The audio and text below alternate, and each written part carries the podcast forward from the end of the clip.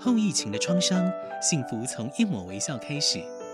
陪着你长大的好朋友立百代，将爱的连结从无到有。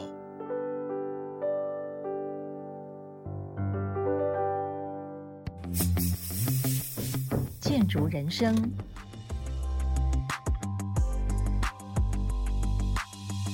各位好好听的听众，大家好，我是节目主持人林桂荣雍令。我们今天再一次的访问到我们台湾建筑协会的曾光宗理事长来到我们现场，曾理事长你好。啊，你好，李老师好，还有各位听众好。上两集我们谈到我们曾光老师的一些建筑的养成教育，以及他到日本留学的过程。回来以后，学成归国以后，他又贡献所学，在中原大学把他的建筑专业的领域啦，有关建筑计划、建筑设计啦，以及这种教育的设施的规划啦，甚至对环境行为的研究啦，以及这种日本现代建筑的思潮，都来教授给学生。那我记得你那个在当系主任的时候，有四大理念，有一个理念是要引导学生能够投入真正的这种社会的公益嘛。哦是那我看您在二零二三年当做司法院的备选国民法官，哎，这是很新的哦，是哎，是很好哈、 那我真的，你从你回国到现在，也参与很多的公共事务嘛，这对方面有什么值得跟我们分享的？是，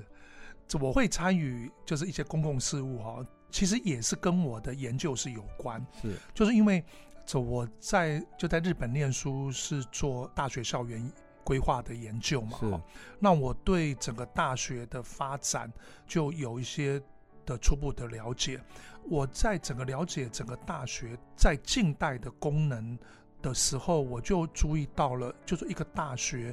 到了近代的功能哈、哦，除了教学。研究的之外，还有个另外一个非常重要的功能，就是社会服务。是这个是我们在思考大学的时候，从那个古典的大学到现代的大学一个非常大的差异。那也因此，社会服务的这件事情是作为一个大学老师，我觉得是一个非常重要的一个使命啦。嗯嗯所以我除了在学校里面教书的之外，哈，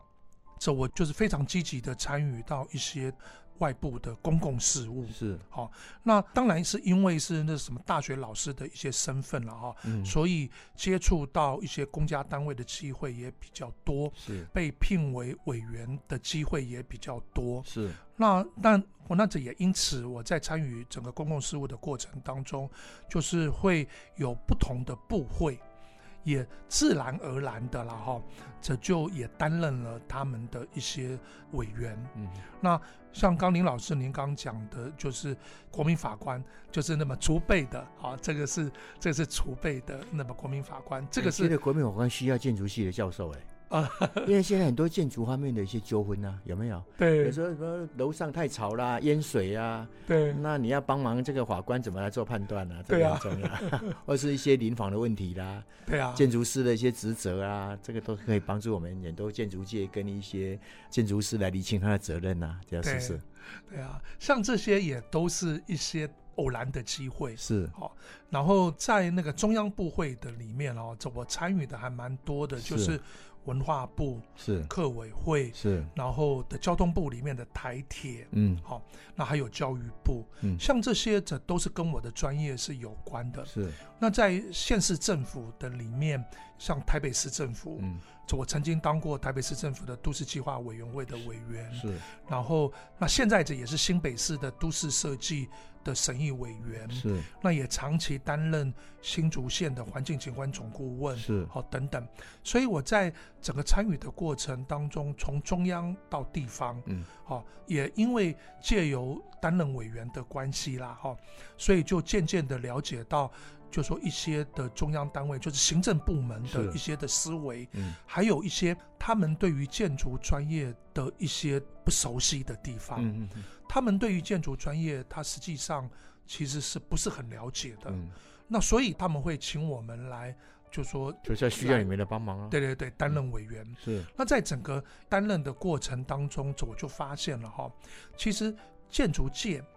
可以担负的责任，嗯或者说可以协助中央或地方的事情非常的多。嗯的非常的多嗯，而他们也非常需要。好、因为从整个的都市像都市计划、嗯都市设计，到我们的文化资产，嗯好、哦到建筑的部分的话，其实有非常多的议题哈、其实他们都不熟悉。嗯，那这个时候我们这都会借由委员的过程来提供他们一些建议。嗯，那当然我们一定会碰到的行政部门非常的根深蒂固的观念啊，我们讲说比较僵化保守的的观观念，对，保守的观念是其实会碰到。一定的。那这个时候我们就要说服他们，嗯，要说服他们说，其实其实有些做法要改变，嗯，那这个是我在参与的过程当中，其实最大的一个挑战，是怎么样改变我们一群长期在公部门里面对嗯根深蒂固的公务人他们比员，较保守，嗯，对不敢犯错，对啊，就相对的就很保守。对啊，所以这个是我在整个的担任的时候，会觉得说，就是有些做法，然后是希望他们可以有些改变的。嗯嗯那我看到你有担任过文化部的世界遗产推动会里头，哦，对对对，那这一点台湾的什么遗产可以让世界来看到我们台湾呢？其实这也是很偶然的哈、是，那我就就是接到那什么文化部的邀请嘛，嗯那我那时候这就讲说，哎，好啊，这就那什么担任看看哦。但是这也还蛮好玩的哦，这个委员会哦，它到目前为止只有开过一次会，哦，是，那开过一次会的那个时候，我才晓得哈、这个的委员会其实已经停很久了。哦，嗯，就说这个委员会在文化部其实成立蛮久的哦。那至少政府不能有心想是是不是想推动台湾有什么世界可以当为世界遗产呢？对有这个心嘛，对对对，嗯在好几年前是有这个想法，嗯所以他们也盘点出了在在台湾具有潜力的，嗯像就是像新北市的，像那个什么水南洞啊、金瓜石啊，是，哦，像那那种是以矿业者为主的、啊，嗯或者说桃园的皮塘啊，嗯哼或者说阿里山呐、对，好、嗯还有像我们的那个南部的一些的迦南大郡啊，像这些的通通有盘点出来了。是，但是在好几年前，好几年前，这个应该已经是五六年前，那什么七八年前了嗯。这在台湾者在推动的一个世界文化遗产的过程当中，结果在那个时候碰到一个问题了，就是说我们由于不是联合国的会员国，对，所以没有办法申请。怎么办？这一点就是我我在担心的这一点呢、对啊，所以也因为这个原因，结果后来结果哎，好像就停掉了。，对，也就是说我们根本没有机会申请。是，所以在前一次就是最近的一次，嗯那最近的一次也是隔了好几年的一次，对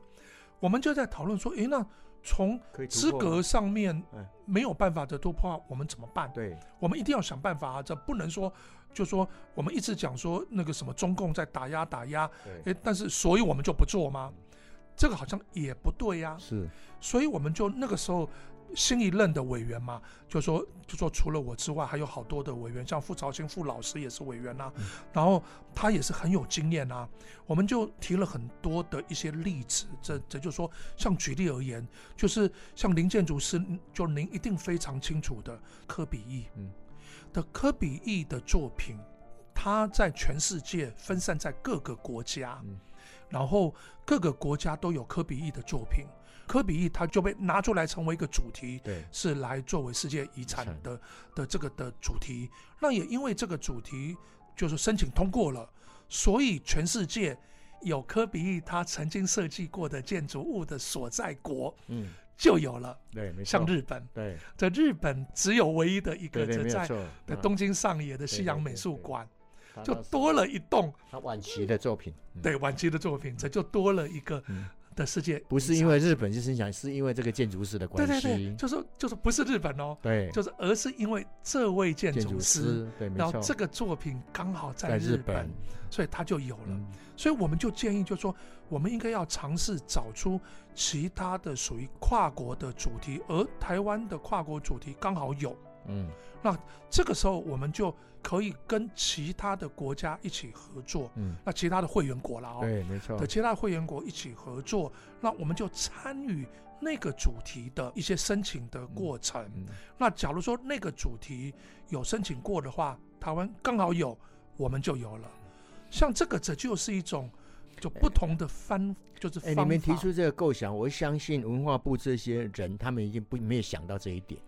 因为勒科比喻的作品是因为他的作品涵盖全世界嘛，有对好几个也是从巴黎这边提出来的嘛。对那一通过以后变成世界遗产以后，相对的你日本那个也就变成世界遗产了，对啊甚至印度也是啊，啊，对对对，印度也是了，是是，所以对啊变成台湾有这方面的突破，我想是最好的。对呀、嗯那这个时候我们就要开始把我们好几年前盘点出来的，我印象里二十几个啦，对，对，啊二十几个具有潜力的嗯那些点哈、嗯我们再把它去思考看看，全世界或者说亚洲啦，啊，有没有我什么们关也联性？对对，我们也不要想说那什么全世界，我们讲亚洲、嗯日本、嗯韩国嗯或者说东南亚，是有没有一些是刚好我们就原本着这二十几个的具有潜力的世界文化遗产的特质是具备的？譬如说江南大郡呢、对，嗯就是像水郡啊，是像像像这这像阿里山的工业遗产啊，嗯哼，那个主题过了，我们也就过了。对啊对对。对啊，这个这就是可以想的方法好。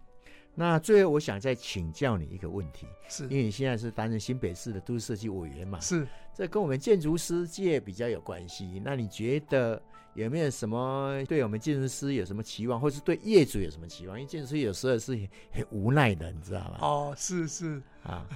我会帮建筑师讲几句 话。呃，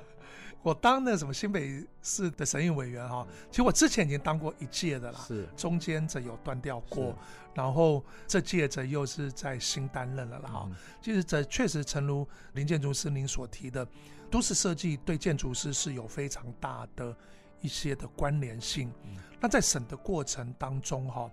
就说这有关都市层面，就在都市的层面的部分的话，从公共利益的角度的话，其实都市设计它都会有些规范嘛，是我们会有些退缩啊，或者对嗯说什么的一一些的相关啊，或者提出一些什么贡献呢、对对对，一些相关的一些的规定，嗯而这些的规定，这我个人觉得，这就是说，的建筑师怎么样在这个的规定的之下，可以让最大的公共利益，是这个的最大的公共利益，它实际上这就是在空间上面的，嗯就是可以让我们的使用者一样，我们关心的使用者，嗯他可以有的好的环境，嗯那这个这就是建筑师他就可以去努力的。嗯那当然哈、业主刚好站在另外的一方， 嗯就是业主总是希望说，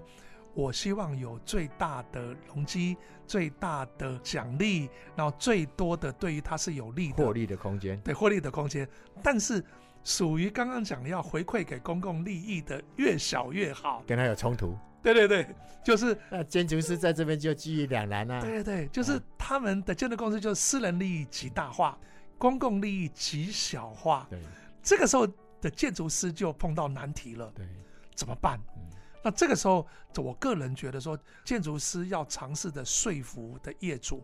或者说巧妙的取得平衡，嗯，没错，在私人利益跟公共利益取得平衡。对，对，因为我们在审查的过程当中，我们都看得出来，其实有些的建筑师他在为了让业主的私人利益最大化，例如说，明明是奖励的友善空间，嗯，他会有些手法，把它弄成自己私下去使用啊。对对对啊的，未来他就会变成是他私人的啊。像这些东西，我就觉得说可以调整。是，那建筑师反而可以去说服业主，或者说在设计手法上取得一个平衡啦。嗯是那这样的话，我觉得这样对业主而言，其实某种程度是在教育业主，是。就说公共利益跟私人利益实际上是可以平衡的。嗯今天很感谢我们曾光洲理事长，那我们分享一下他把他所学所成，除了在学校教育之外，也在外面的公共事务做出很多的投入。那另外最后也提到，就是说，如果在公共利益以及这种私人企业方面的获利方面取得权衡，我相信。当然，对我们建筑界来讲是非常有帮助的。再一次感谢我们曾光中曾老师来到我们现场，谢谢您。谢谢林老师，谢谢。